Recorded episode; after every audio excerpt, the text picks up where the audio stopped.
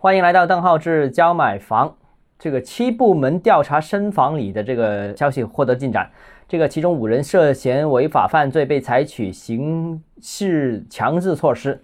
这个消息是导致了这个很多媒体都转载了这个消息啊。我谈几点看法，为什么还是跟大家有关系，或者是跟这个行业是有密切关系的？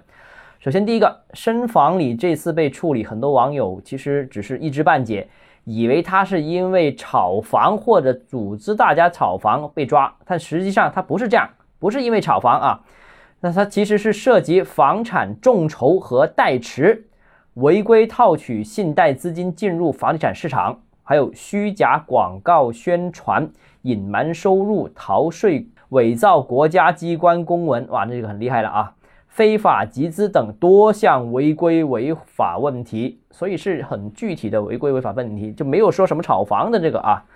呃，如果有网友跟他有过接触或者购买他的服务，其实当时深圳他还是挺火的，很多人都购买过他的服务啊，你就会发现，或者你听过他的言论，你会发现，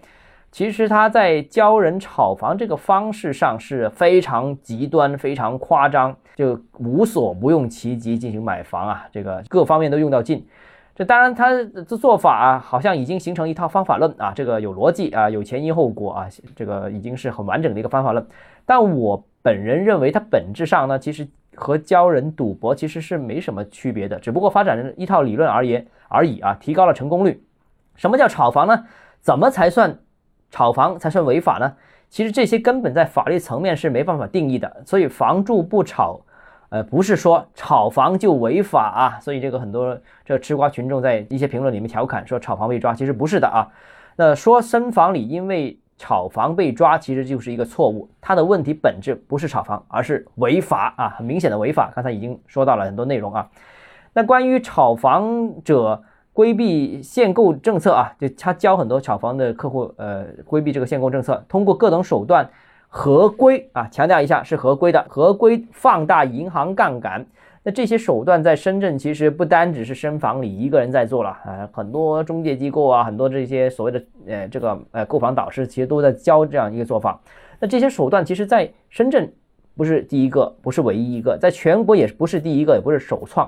呃，如果一直有关注房产相关信息的话，你会发现早年其实在上海的某个大 V 其实也是这样。呃，这样做的啊，当然他也很有名，后来现在慢慢慢慢销声匿迹了。但为什么这次这么高调的处理深房里这次违规行为呢？哎，首先第一个，刚好是七月底，七月底的时候，八部委是联合出台通知说要整顿房地产市场啊。现在他刚好撞到枪口上，要整顿房地产市场的乱象，这就是乱象行为啊。那这个现在深房里成为了一个典型，成为了一个杀鸡儆猴的这样一个对象。其次，第二点呢，就是房价过快的城城市里面。都存在一条灰色产业链，这条灰色产业链就是教你怎么规避这个限购政策，比方说教你帮你办什么人才卡了卡啦，帮你落户啦，帮你呃什么交社保诸如此类的。然后呢，呃贷款的时候啊，帮你解决贷款的问题啦。当然前前一段时间非常火的这个首付贷，他们还协助你帮你办公司啦，帮你开证明啊等等。这条灰色产业链一直以来都存在啊，而且在房价上涨比较快的城市，而且尤其发达。所以呢，它不但只违法，也扰乱了金融秩序，也扰乱了房地产市场秩序。我们这些做房地产的人看就觉得他们这真的很疯狂，他们教的那批人或者说他们的信徒也真的非常疯狂啊，非常非常大胆。这个拿信用卡刷可以拿拿十几张再刷的啊，都都有啊。所以呢，这个其实本质上是向社会传递了一个不良的信号、不良的价值观。所以整顿深房里是必须的，也是必然的。但是。整顿深房里不等于说买房投资就是有问题，大家一定要区分清楚啊！